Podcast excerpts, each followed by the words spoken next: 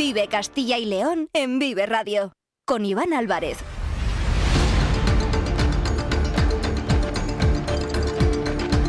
Y con Carlos Tabernero, ¿qué tal? Buenas tardes. Así lo llevan escuchando ustedes desde la una de la tarde con diferentes asuntos de Castilla y León y también de sus gentes. Vamos a ir con muchos más temas hasta las 3 de la tarde, como cada día. Nos vamos a desplazar hasta el Bierzo, hasta la comarca del Bierzo, en la provincia de León, para conocer la historia de un pueblo, de un municipio, el municipio de San Facundo, que es un nuevo espacio sin humo, en el que se recomienda no fumar. Se lo vamos a explicar porque es una historia muy interesante. También les vamos a contar la última hora de ese Zamora Villarreal que se juega esta noche, segunda ronda de la Copa del Rey a las 9 en el Estadio Ruta de la Plata y vamos a tener la oportunidad de hablar en directo con el director deportivo del conjunto zamorano que sin duda afronta un encuentro histórico para un equipo como es el Zamora que milita en Segunda Federación. También les vamos a contar con David Alonso la última hora de la información política regional con el pleno autonómico que se ha celebrado en las Cortes de Castilla y León, como el de hace dos semanas, pleno otra vez polémico, con asuntos como la amnistía y los pactos del PSOE que están haciendo que se enfrenten directamente los representantes políticos en Castilla y León. Pero vamos a comenzar directamente en la ciudad de León, porque allí se celebra un Congreso Internacional que es muy importante. Son las 2 y 17 minutos. Vamos con ello. Están escuchando Vive Castilla y León. Vive Castilla y León en Vive Radio. Con Iván Álvarez.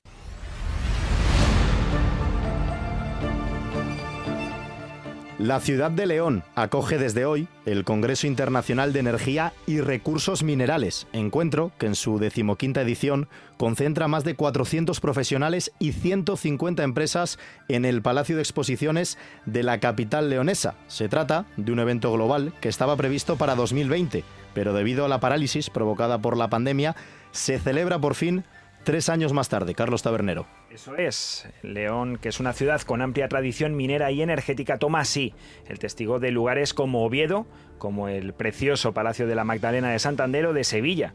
En el Congreso, los expertos van a abordar temas de interés común, como la crisis energética o la crisis de materias primas minerales imprescindibles para el desarrollo económico y tecnológico.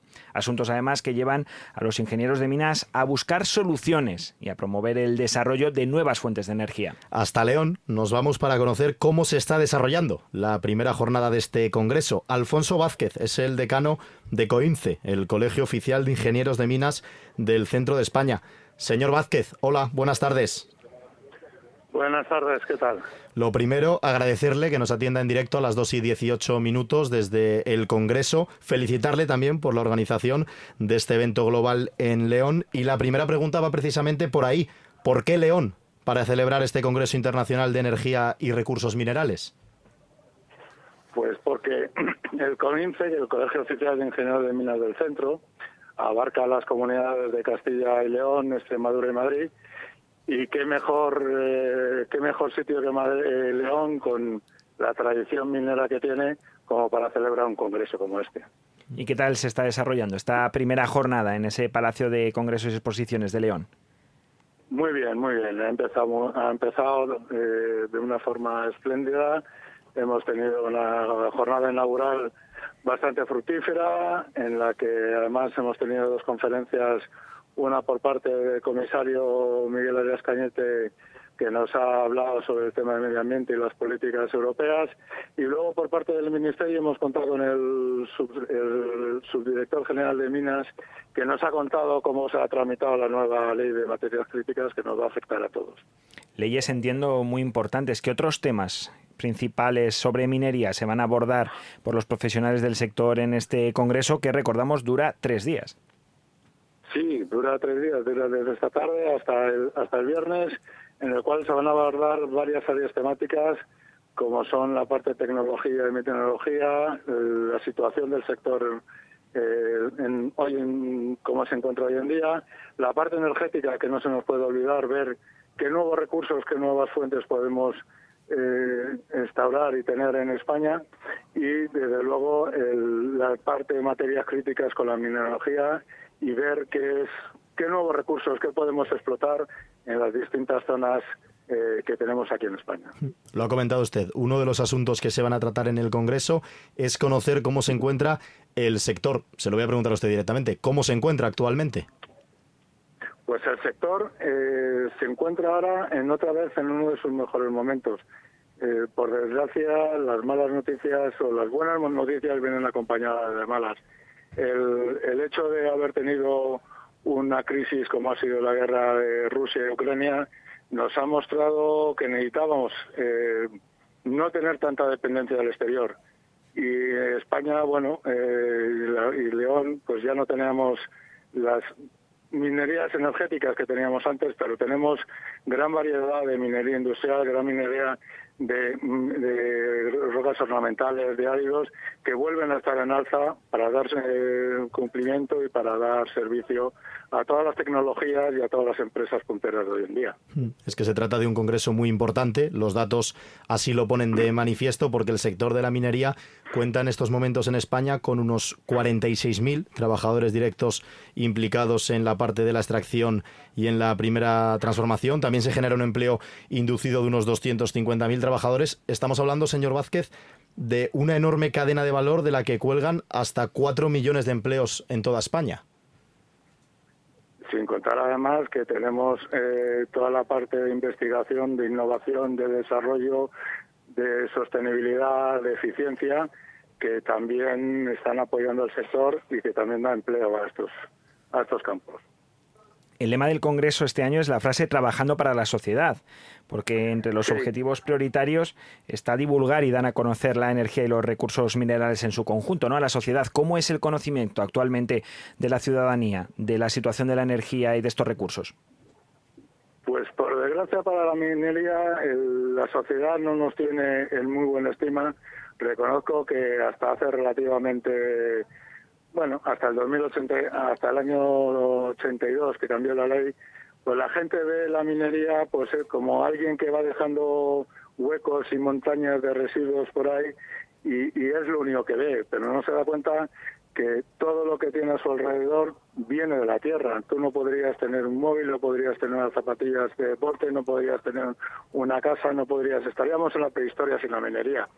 ¿Lo hemos hecho mal? Sí pero desde el 82 lo que estamos haciendo es cambiarlo. Somos tan eficientes y somos tan sostenibles como cualquier empresa, como cualquier eh, asociación eh, medioambiental. Somos tan respetuosos con el medio ambiente como ellos y lo que queremos es justamente dar a la sociedad ese nuevo enfoque de la minería, que nos vean cómo somos en realidad y que puedan eh, cambiar esa percepción que tienen nuestra. De hecho, la energía y el tratamiento y la gestión de los recursos minerales son actividades que, como bien ha dicho el señor Vázquez, son imprescindibles para la sociedad.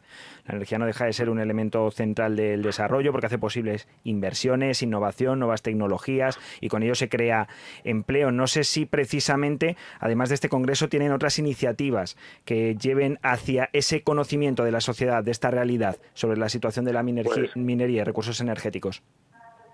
Pues ayer mismo tuvimos aquí, previo a, previo a este congreso, la reunión, una reunión anual entre todos los directores generales de, las distintas comunidades en materia de energía y de minas y con, con los distintos colegios profesionales para poner sobre la mesa toda la problemática, todos los retos que tenemos y ver cómo poder empezar a solucionarlos. Se juntan eh, durante estos tres días en León 150 empresas, 400 eh, profesionales que van a poder encontrar también eh, lo más innovador y avanzado respecto a las tecnologías en un sector como es el de la minería y el de los recursos minerales. Actualmente nos ha hablado un poco de la situación del sector con todos esos empleos que, que se generan, tanto de forma directa como indirecta, pero ¿Ve que el futuro es esperanzador para todos los profesionales de este sector o es muy complicado, sobre todo también para la hora de, pues, como ha dicho, respetar el medio ambiente y todos estos asuntos? Yo creo que en el momento en que la sociedad empiece a cambiar la concepción que tenemos de la minería, cuando se empieza a dar cuenta de que los recursos minerales son eh, fundamentales, que son necesarios para cualquier actividad del día a día, cuando entienda que la energía es algo eh, que no surge de, porque sí, que es necesario una tecnología, que es necesario una serie de elementos que también proceden de la, de la minería. Eh, en ese momento eh, y gracias a las inversiones que están haciendo y los esfuerzos que están haciendo todas las empresas del sector, eh, empezará otra vez a ser lo que fuimos hace 20, 25 años y desde luego esa generación de puestos de trabajo que me comentabas se incrementará en bastantes puntos.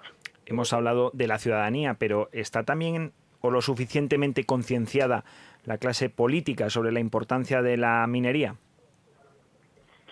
Sí, como te digo, ayer tuvimos la reunión de directores generales eh, con, de toda España y estamos totalmente concienciados, están totalmente concienciados y saben de los problemas que tenemos. Saben que tenemos problemas de carácter administrativo, lo que se tarda en dar una concesión, que son plazos que, muchas veces te pueden echar atrás a la, a la idea de, invertir aquí en España.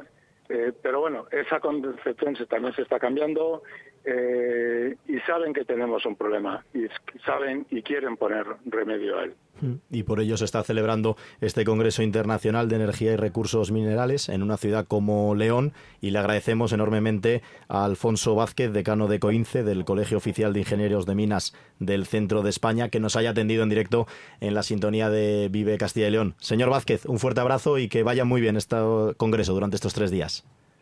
Un fuerte abrazo y muchísimas gracias a ti y a todos tus oyentes. Son las 2 y 27 minutos. Ya está por aquí David Alonso para contarles la última hora de la información política regional. Seguimos. Un mundo infinito de historia en el Museo de las Villas Romanas, de tradición en el Museo del Ban y de encanto en el Castillo de Fuensaldaña, de belleza en el Canal de Castilla y de naturaleza en la increíble finca de Matallana. Un mundo infinito donde detener el tiempo en la Villa del Libro, donde descubrir los sabores más auténticos en el Museo del Vino y donde disfrutar de la gran variedad de actividades del Valle de los Seis Sentidos. Reconecta con lo que realmente importa. Valladolid avanza. Diputación de Valladolid. Valladolid.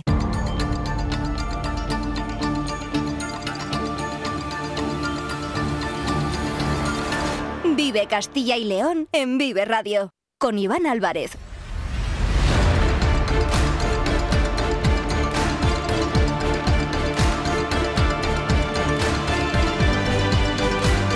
Como les decía, ya está por aquí David Alonso, jefe de sección de Castilla y León de los periódicos del grupo Promecal. David, ¿qué tal? Muy buenas tardes. Buenas tardes, Iván, ¿qué tal? Porque se ha celebrado pleno en las Cortes de Castilla y León. Ayer por la tarde la primera sesión, durante la mañana de hoy se ha celebrado la segunda y la actualidad política de nuestra comunidad, la actualidad política de Castilla y León, ha pasado durante estos dos días, como cada 15 días, por las Cortes Autonómicas, donde la amnistía, ya se lo decíamos en la portada, y los pactos del Partido Socialista han vuelto a monopolizar el debate parlamentario y donde de nuevo David la polémica ha sido protagonista, no sabemos si de forma voluntaria o involuntaria en la sesión. Como bien dices, ha sido una sesión en las Cortes bastante anómala ya desde el principio, desde ayer por la tarde. Recordemos que ayer martes no hubo el tradicional turno de preguntas al presidente de la Junta, Alfonso Fernández Mañuco, que no pudo asistir al Pleno por encontrarse con COVID desde este lunes.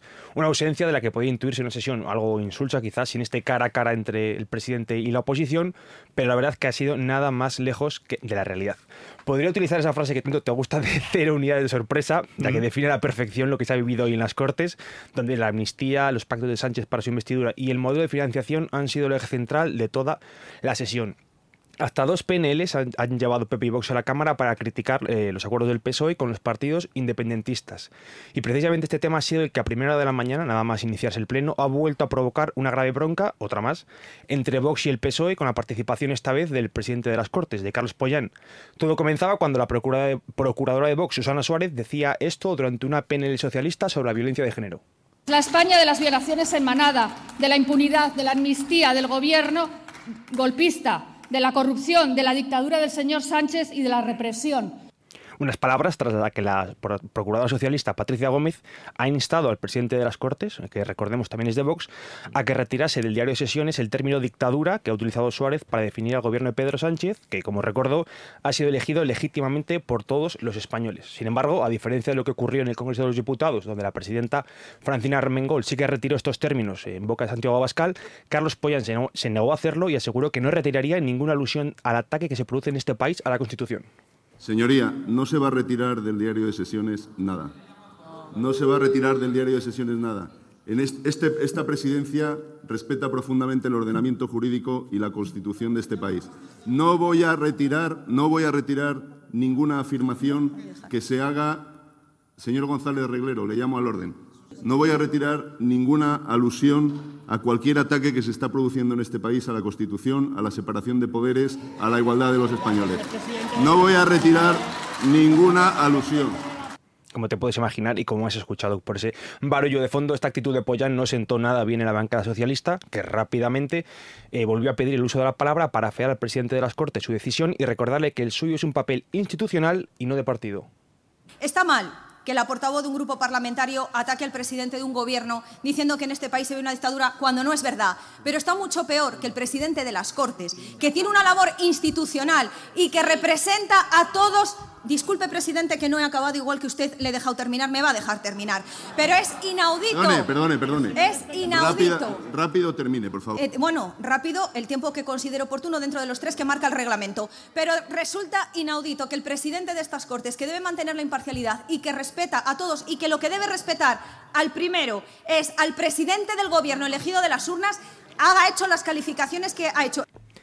Ocurrió algo similar en la sesión de investidura de Pedro Sánchez. Recuerdo cuando estaba hablando el líder popular Alberto Núñez Feijó y la presidenta del Congreso, eh, Francina Armengol, también le estaba diciendo que se acababa el tiempo y decía Feijó que, igual que Oscar Puente en el turno de réplica cuando la investidura del Popular eh, dedicó 40 minutos, pues que le iba a dedicar el mismo tiempo. Pero bueno, como acabamos de escuchar, de nuevo el presidente de las Cortes y la procuradora, Patricia Gómez Urbán, han vuelto a ser protagonistas de la polémica en la sesión plenaria. ¿Cómo ha transcurrido, David, el pleno después de esto? Pues como te puedes imaginar, ya con el ambiente caldeado después de esto que acabamos de escuchar, lo que ocurrió después fue una continuación del pim pam pum con el que Pepe y Vox vienen desde hace semanas ya azotando al PSOE en cada sesión plenaria a cuenta de la amnistía y de los pactos de investidura. Como he dicho antes, dos han sido las PNLs presentadas por el PP contra estas medidas, que han sido pues una lluvia de constante de críticas desde los socios del gobierno PP y Vox contra los socialistas de la comunidad, cuyo líder, Luis Tudanca, no estaba presente en el hemiciclo.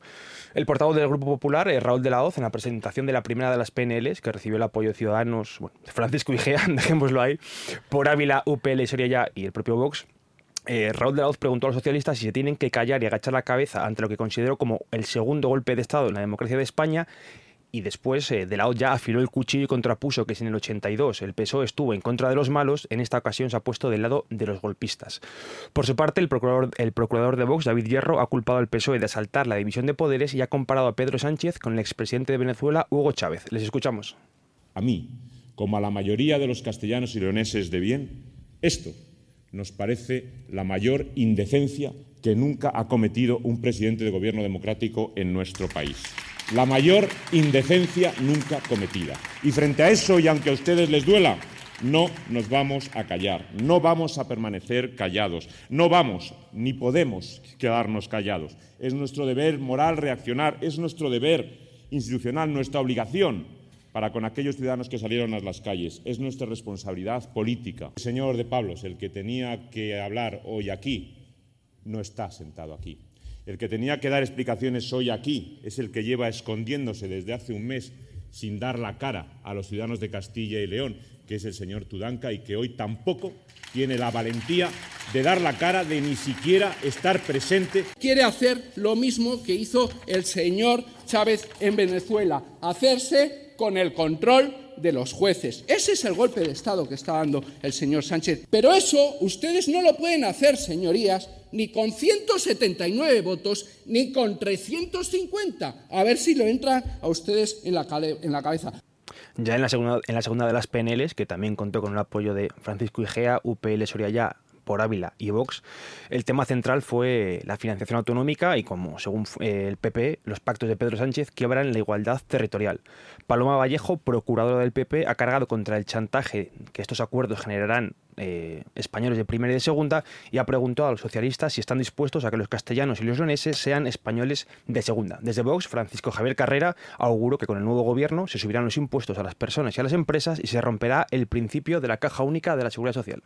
Pues muy sencillo, porque fracturan el sistema de financiación autonómica, condicionan la capacidad financiera del Estado, ningunean e ignoran la necesaria concurrencia y consenso multilateral del Consejo de Política Fiscal y Financiera, condicionan una deuda de 15.000 millones de euros, condonan esa deuda de 15.000 millones de euros a una comunidad al margen del resto.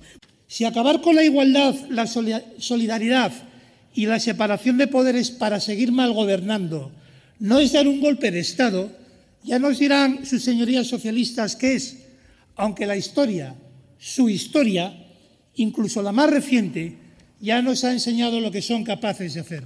¿Y cómo se ha defendido el Partido Socialista de esta avalancha de críticas en el Pleno? Pues como buenamente han podido, la verdad. Los socialistas han recurrido a la hemeroteca y han tirado los argumentos que llevamos semanas escuchando, como esos pactos del PP con los partidos independentistas. Han mencionado el del Majestic, eh, la amnistía fiscal, fiscal de, Montoro o el incremento de fondos que recibe Castilla y León desde que Pedro Sánchez es presidente. Fernando Pablos y Rosa Rubio han sido los encargados de dar la cara desde la bancada socialista con intervenciones muy diferentes. Mientras el primero ha optado por el tono sosegado, llegando incluso a reconocer que la amnistía puede generar dudas entre los españoles, la segunda sí que le el tono para ir a la confrontación directa con el PP, a los que recordó que durante el gobierno de Rajoy, en Castilla y León, en las Cortes, los populares no presentaron ninguna propuesta para mejorar la financiación en la comunidad. Les escuchamos. Hablan de amnistía. Ya lo hablamos hace dos meses. Fue una propuesta del señor Rajoy del 17 de octubre del año 2017. Ahora forma parte de un acuerdo entre partidos para la gobernabilidad. Y nosotros reconocemos que esta propuesta puede generar incertidumbre. Respetamos plenamente a quienes se han manifestado pacíficamente. Pero lo que ustedes nos piden que votemos es que es inconstitucional. Y miren, ¿se acuerdan? El matrimonio igualitario, el derecho de las mujeres a decidir sobre la maternidad, la ley de eutanasia o hasta el impuesto de las grandes fortunas. Ustedes decían que era inconstitucional.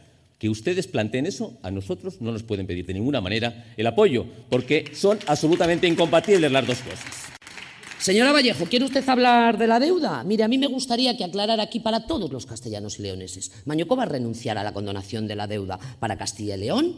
¿Sí o no? Dígalo, alto y claro. Porque mire, bastante nos perjudicó a toda Castilla y León la señora Pilar del Olmo, ex consejera de Economía y Hacienda, cuando decidió no acogerse al FLA y perdimos 166 millones de euros en intereses por endeudarse con entidades bancarias privadas. Pero bueno, más allá de este monotema de amnistía, pactos, eh, financiación, eh, sí que ha habido una buena noticia es, y es que ayer eh, las Cortes, pese a esta tensión y crispación que se vive actualmente dentro de la política autonómica, ayer todos los grupos suscribieron un acuerdo para la lectura de una declaración institucional con motivo de la celebración este lunes del Día Mundial de la Infancia. No es algo menor porque es la segunda eh, declaración institucional que se pacta en las Cortes en año y medio de, legislatura, una declaración en la que demandaban tomar decisiones firmes para que ningún niño ni ninguna niña se quede atrás. David, gracias. Te escuchamos mañana, ¿no? Con el Consejo de Gobierno. Mañana estaremos aquí otra vez. Muchas gracias, Iván. Un saludo a todos. Gracias, compañeros. Son las 2 y 38 minutos. Seguimos, que nos vamos ahora hasta la comarca del Bierzo. Descubre Riaza, el tesoro escondido en la provincia de Segovia, un municipio rodeado de la belleza de la Sierra de Ayllón. Sumérgete en su patrimonio cultural con ermitas centenarias y una impresionante iglesia renacentista. Disfruta de su rica gastronomía y de la Ruta del Color, un recorrido excepcional por pequeños pueblos con encanto. ¿Y qué decir del Alledo de la Pedrosa y de la Pinilla? Ven a Riaza, tu aventura te espera.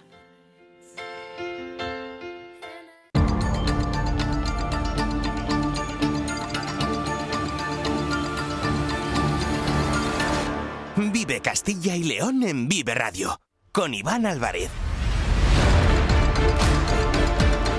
Castilla y León es una de las comunidades con mayor número de superficie con espacios libre de humo. Castilla y León cuenta con 33 espacios naturales. El 26% de nuestro territorio está dentro de la Red Natura 2000 y nuestra comunidad es la que tiene el mayor número de reservas de la biosfera. Todo esto hace que Castilla y León sea una de las regiones que más territorio tienen donde no se aconseja fumar. A todos estos espacios hay que sumar desde ahora al municipio de San Facundo, en Torre del Bierzo, un lugar que ofrece desde hace años a sus visitantes un turismo sostenible en uno de los rincones más bonitos de la comarca. Rodeado de montañas y rutas, con una arquitectura tradicional y una playa fluvial que cada verano se llena de familias, es un espacio de aire puro que ahora pretende ser todavía más puro. Y es que, si desde hace años en la entrada de la localidad se puede ver un cartel que prohíbe el acceso de coches que no pertenezcan a vecinos, ahora se suma una nueva señal en la que se recomienda eliminar el humo del tabaco. La localidad se une así a la iniciativa Espacios sin Humo, que impulsa la Asociación Española contra el Cáncer. Saludamos al alcalde de San Facundo, Ricardo Vila. Buenas tardes. Hola, buenas tardes, ¿qué tal? Un placer estar aquí con vosotros en estos micrófonos. Un placer hablar con usted. ¿Por qué, alcalde, la localidad de San Facundo ha dado el paso de sumarse a esta iniciativa de espacios sin humo? Bueno, como bien sabéis, supongo que San Facundo es un pueblo de la provincia de, León, comarca del Bierzo. Pertenecemos al Ayuntamiento de Torre del Bierzo y somos tan solo 18 habitantes, pero no bajamos ya de 23.000 visitas anuales. ¿no? Eh, creemos que somos un ejemplo a seguir en, turismo sostenible y además eh, no solamente nos llega, con, nos llega con eso, sino queremos que sea sustentable en el tiempo. Y si la gente decide venir a este entorno natural mágico, a disfrutar de la naturaleza, a relajarse, a respirar aire libre porque estamos en plena naturaleza, qué mejor que poder hacerlo sin el cigarro, ¿no? Y si eh, conseguimos con esta pequeña iniciativa que sobre todo va encaminada a proteger un poco a los más pequeños y a los fumadores pasivos. En este caso, si conseguimos, como decía, con esta pequeña iniciativa, que haya gente que lo entienda, que haya gente que se sume, que haya gente que deje de fumar, pues creo que ya solamente por eso merece la pena. Hmm. Hay que dejar claro que las señales, las señales no son prohibitivas, sino que son señales de recomendación. No se puede prohibir, puesto que no hay una norma en la que basarse para impedir fumar o sancionarlo, pero el objetivo sí que es, alcalde, que los visitantes de San Facundo sean respetuosos con estas indicaciones. En todo caso, eh, yo ya he dejado claro en mis anteriores intervenciones que no es una prohibición como tal, porque no se puede prohibir como tal, pero yo creo que es una, algo muy recomendable y que puede tener múltiples beneficios para todas las personas que dejen de fumar y para las que están a los lados de fumadores. ¿no? Como te decía, es un pueblo que recibe muchísimas, muchísimas visitas, que somos un ejemplo a seguir en turismo sostenible y creo que iniciativas como esta pues lo hacen todavía mucho más saludable. Hemos visto el caso de muchos municipios en todo el territorio nacional que eh, bueno, no, se, no se permite fumar en parques, en piscinas, en, plazas, en las playas, pero en este caso eh, San Facundo es la primera localidad del Bierzo en sumarse a esta campaña nacional de espacios sin humo. Pero le quería preguntar, alcalde, ¿es también la primera localidad en su totalidad en la que todo el municipio se suma a esta iniciativa o tiene la constancia de que haya más pueblos en España que también recomiendan no fumar en todo el territorio y no solo en unas partes concretas? No lo sé, yo sé que en el Bierzo somos los primeros mm. en, hacerlo, pero somos pioneros en ello como lo hemos sido en otras muchas cosas. Nuestra, nuestras acciones nunca van encaminadas a lo que están haciendo los demás, siempre van encaminadas a lo que creemos que, que es mejor, porque nosotros no nos consideramos en ningún momento ni mejores ni peores que ninguna otra población, simplemente diferentes. Y lo que nos diferencia, nos diferencia posiblemente sean estas, eh, estas decisiones que no dudamos un minuto en tomar cuando, cuando creemos que estas decisiones pues al final rebundan de una manera muy importante en la calidad de vida de los visitantes. San Facundo es una localidad, un municipio pionero y referente, porque es muy importante concienciar a la población e impulsar estos espacios libres de humo, especialmente, y ya lo ha dicho usted, en aquellos lugares donde haya niños, donde haya jóvenes, donde haya adolescentes, como pueden ser eh, los parques, los recintos deportivos o en este caso también la playa fluvial de San Facundo, porque hablamos también de esos fumadores pasivos, ¿no? que también les afecta gravemente el humo del tabaco. Efectivamente, y además, igual que lo hacemos ahora con el tabaco, lo hemos hecho ya hace 18 años, que también fuimos pioneros con el tratamiento de agua potable, que eso lo degusta a todo mundo que viene, y llevamos 18 años tratándolo sin agentes químicos, con rayos ultravioleta. O sea, no es una novedad para nosotros, es, un, es algo más porque siempre estamos intentando hacer algo que sea beneficioso para la salud de las personas que lo puedan, que lo puedan consumir. El agua, consumirlo en este momento, y el tabaco, pues las personas que puedan estar al lado niños y, como tú bien decías, los fumadores pasivos que a veces son los, los más perjudicados. Porque hablamos de un problema muy importante como es, por ejemplo, el cáncer de pulmón, que se asocia principalmente, lógicamente, al consumo de cigarrillos. Entre el 80 y el 90% de los pacientes con este tipo de tumor son fumadores, pero también está relacionado con otros 15 tumores que afectan gravemente a nuestra mm, salud. Por eso son importantes este tipo de iniciativas, como la que se está llevando a cabo en San Facundo. Y quería preguntarle, alcalde, si es verdad que son muy pocos habitantes, pero bueno, ya lo ha dicho usted, que pertenecen a un municipio como es el de la Torre del Bierzo, si se están llevando a cabo también otras iniciativas, sobre todo con las nuevas generaciones, para intentar evitar que se acerquen al tabaco y al humo del tabaco. Sí, bueno, esa, este ha sido el primer paso, pero nosotros desde luego estaremos encantados de poder colaborar en todas aquellas cosas que, vayan eh, de la mano, ¿no? Y bueno, pues si, si la gente que visita San Facundo, eh, ya no mayor, sino joven, solamente porque vean esa señal, deciden estar un día sin tabaco, yo creo que ya es importantísimo porque eso al final lo que, puede, lo que podemos terminar es logrando que haya mucha gente que se conciencie que esto cale en la sociedad y que cada vez sean menos los que fuman en los espacios públicos que por norma general ya no se debería hacer. Pues ya lo saben ustedes, los oyentes de Vive Radio, merece la pena, ya merecía hasta ahora conocer eh, San Facundo por esas montañas, esas rutas, una arquitectura tradicional y una playa fluvial que es absolutamente espectacular y que es un lugar de culto cada verano para muchas familias, pero ahora también si ustedes, bueno, pues detestan como mucha gente o no están a favor, lógicamente, del tabaco, del humo de los cigarros, que sepan que en San Facundo tienen un lugar en el que disfrutar libremente de espacios sin humo y de disfrutar de la naturaleza. Así que le agradecemos enormemente, Ricardo Vila, la iniciativa que han llevado a cabo y también que nos haya atendido y se lo haya contado a todos los oyentes de Vive Castilla y León. Un fuerte abrazo. Sí, ¿Mm? muchísimas gracias.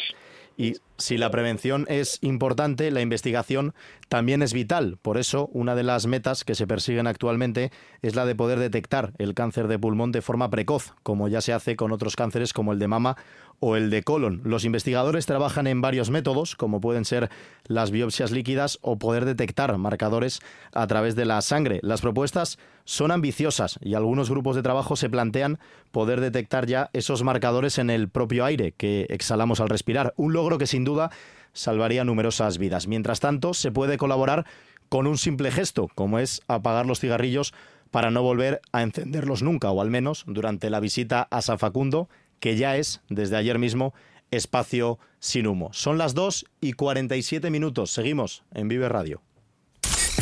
En Vive Radio escuchamos lo que pasa a nuestro alrededor y te lo contamos. Para informarte, para entretenerte, para emocionarte. Con las voces más locales y los protagonistas más cercanos. Vive tu ciudad, tu provincia. Vive su cultura, su música, su actualidad, su deporte, sus gentes. Vive lo tuyo. Vive tu radio. Vive Radio. Vive Castilla y León en Vive Radio. Con Iván Álvarez.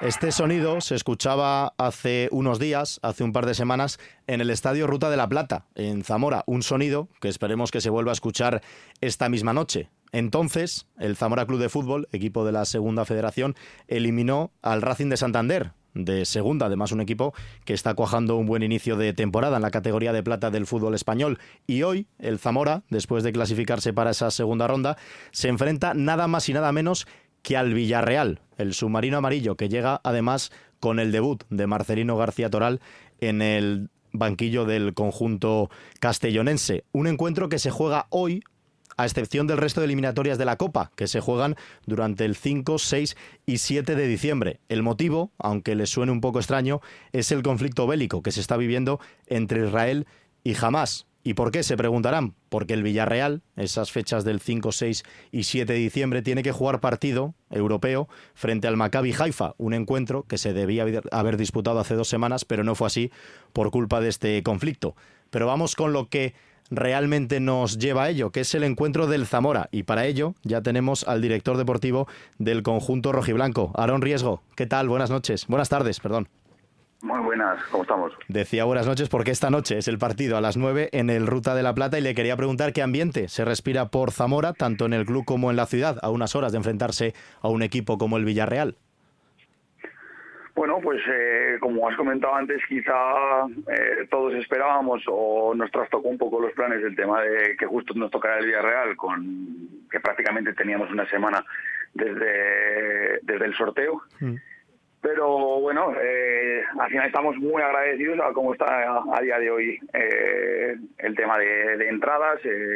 Las, yo creo que sobrepasaremos los 5.000 mm. aficionados, así que contentos por esa parte. ¿Se pueden adquirir todavía entradas en taquilla durante el día de hoy? Sí, creo que sí, que a partir de las cinco y media ya están también ahí otras taquillas para, para poder adquirirlas. La entrada contra el Racing de Santander fue muy buena y como nos dice el director deportivo del Zamora, Aaron Riesco, también se espera una gran afluencia de público esta noche en el, en el Ruta. ¿Cómo se encuentra la, la plantilla? ¿Ha podido estar hoy con los jugadores y con el entrenador, con David Movilla? Sí, hemos hecho, hemos realizado esta, eh, esta mañana eh, un poco de sesión de activación y nada, ya se fueron todos a, descansar para el partido de esta noche y nada, ilusionados, contentos. Mm. Lógicamente hay que estar ilusionado porque llega un equipo como el Villarreal, que hace apenas dos temporadas, menos de dos temporadas, disputaba semifinales de la Champions, nada más y nada menos, que es campeón también de la Europa League. Es verdad que el Villarreal en este caso, bueno, llega en una situación un poco extraña, es el tercer entrenador después de la destitución de Setién y de Pacheta, ahora llega con Marcelino García Toral, pero bueno, lo que hay enfrente, ¿no, Aarón? Vienen jugadores como Gerard Moreno, como Dani Parejo, como Raúl Albiol, un rival muy complicado, pero bueno, la esperanza es lo último que se pierde. Nada, por supuesto, eh, al final es, un equipazo, sí que es cierto que no han tenido un buen inicio de, de temporada, pero al final tienen una gran plantilla, una plantilla para competir también en Europa y, bueno, eh, como bien dices, nosotros vamos a ir a competir y, oye, aunque sabemos de la dificultad y que va a ser muy, muy complicado, pero vamos a salir a, intentar el pase, claro. Mm. ¿Alguna baja tiene el Villarreal para este partido? Por ejemplo, Jeremy Pino, que ha sido intervenido de una lesión grave en el ligamento cruzado de su rodilla, también el delantero Sorlot o jugadores como Coquelano o Denis Suárez. En el caso de, del Zamora, ¿alguna baja notable para esta noche? Sí, al final tenemos bajas de jugadores que han sido pilares en, lo que va de temporada, como Julen Castañeda y, Juanan.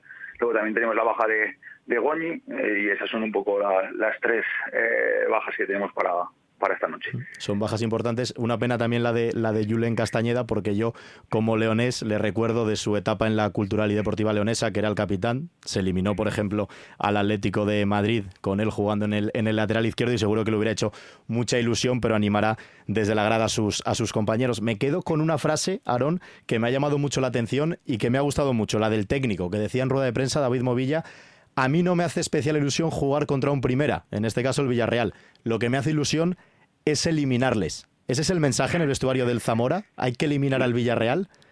Sí, claro, el mensaje tiene que ser ese, la idea tiene que ser esa y yo creo que al final eh, David eh, sabe transmitir muy bien lo que lo que somos o lo que creemos, eh, los valores que tenemos en el Zamora Club de Fútbol, que yo creo que, que tiene que ir por esa línea. somos un, club ambicioso, un club con hambre y yo creo que, el mensaje es buenísimo y, y, bueno, yo creo que expresa las mil maravillas lo que el sentir del club. Seguro que si le preguntan a cualquiera de los aficionados hoy del Zamora, firman repetir la gesta que se realizó frente al Racing. De la misma manera, con un gol, en este caso de Carlos Ramos, desde 30 metros forzando los penaltis. Hay que decir que el Zamora estaba clasificado y fue el Racing primero el que marcó en el tiempo de descuento para llevar el partido a la prórroga. Y luego en los penaltis se llevó la victoria el Zamora. Los aficionados lo firman seguro. No sé si ustedes, los jugadores, la directiva, eh, volver a enfrentarse a estos niveles de tensión son recomendables o no. Pero bueno, mientras se pase, firmamos lo que sea, ¿no?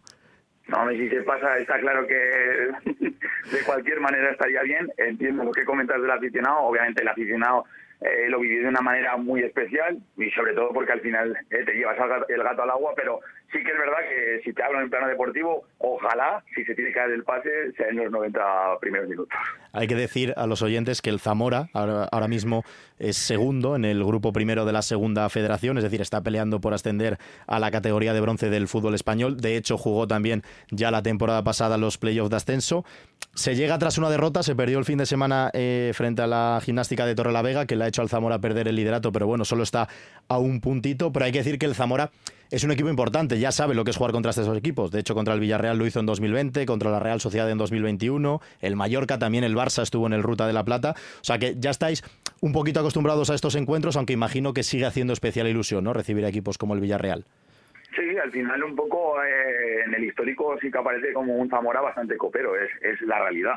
Eh, y, es verdad que nos han visitado muchos equipos eh, a lo largo de, los años y de la historia del club, nos han visitado equipos de, de alto nivel como todos los que has ido, ido mencionando. A ver, el tema de la derrota del otro día, pues al final sabemos que las derrotas tienen que llegar. Es la segunda de la temporada. Eh, perdimos eh, con Pontevedra y este domingo volvimos de, de Torre la Vega con derrota. No fue un buen partido.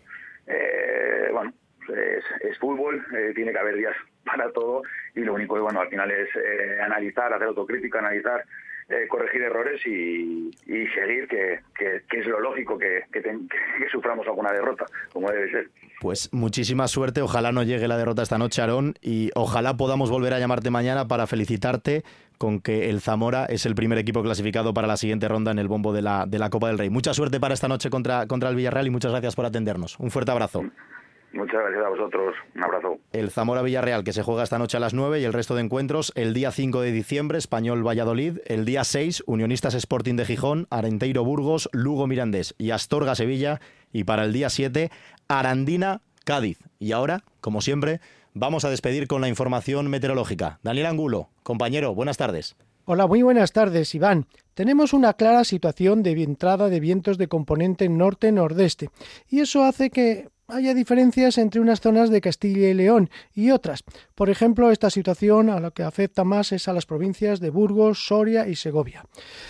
Los vientos del nordeste entran con fuerza por el Cantábrico Oriental, allí más o menos se queda la precipitación, con lluvias importantes en toda la zona de Pirineos, luego esos vientos van entrando por la zona donde hay menor altitud, que es la zona del norte de Burgos, Merindades, Puerto del Escudo, y toda esa nubosidad ya va dejando lluvias más débiles en zonas de Merindades, nordeste de Burgos, Valle del Ebro y también zonas de la Sierra de la Demanda. Pero la nubosidad, empujada por esos vientos, se cuela la provincia de Burgos en este caso hace de corredor y se van hasta la provincia de Segovia, estancándose en el sistema central y desde allí ya desde el sistema central para el sur pues los cielos están despejados. Sin embargo, estos vientos del nordeste no pueden penetrar esa gran barrera que son los montes de León, picos de Europa, donde las montañas son mucho más altas que en el norte de Burgos. Por eso hoy estamos teniendo un día de cielos despejados en toda la zona de León, Zamora, Salamanca, como es habitual en estas situaciones del norte este.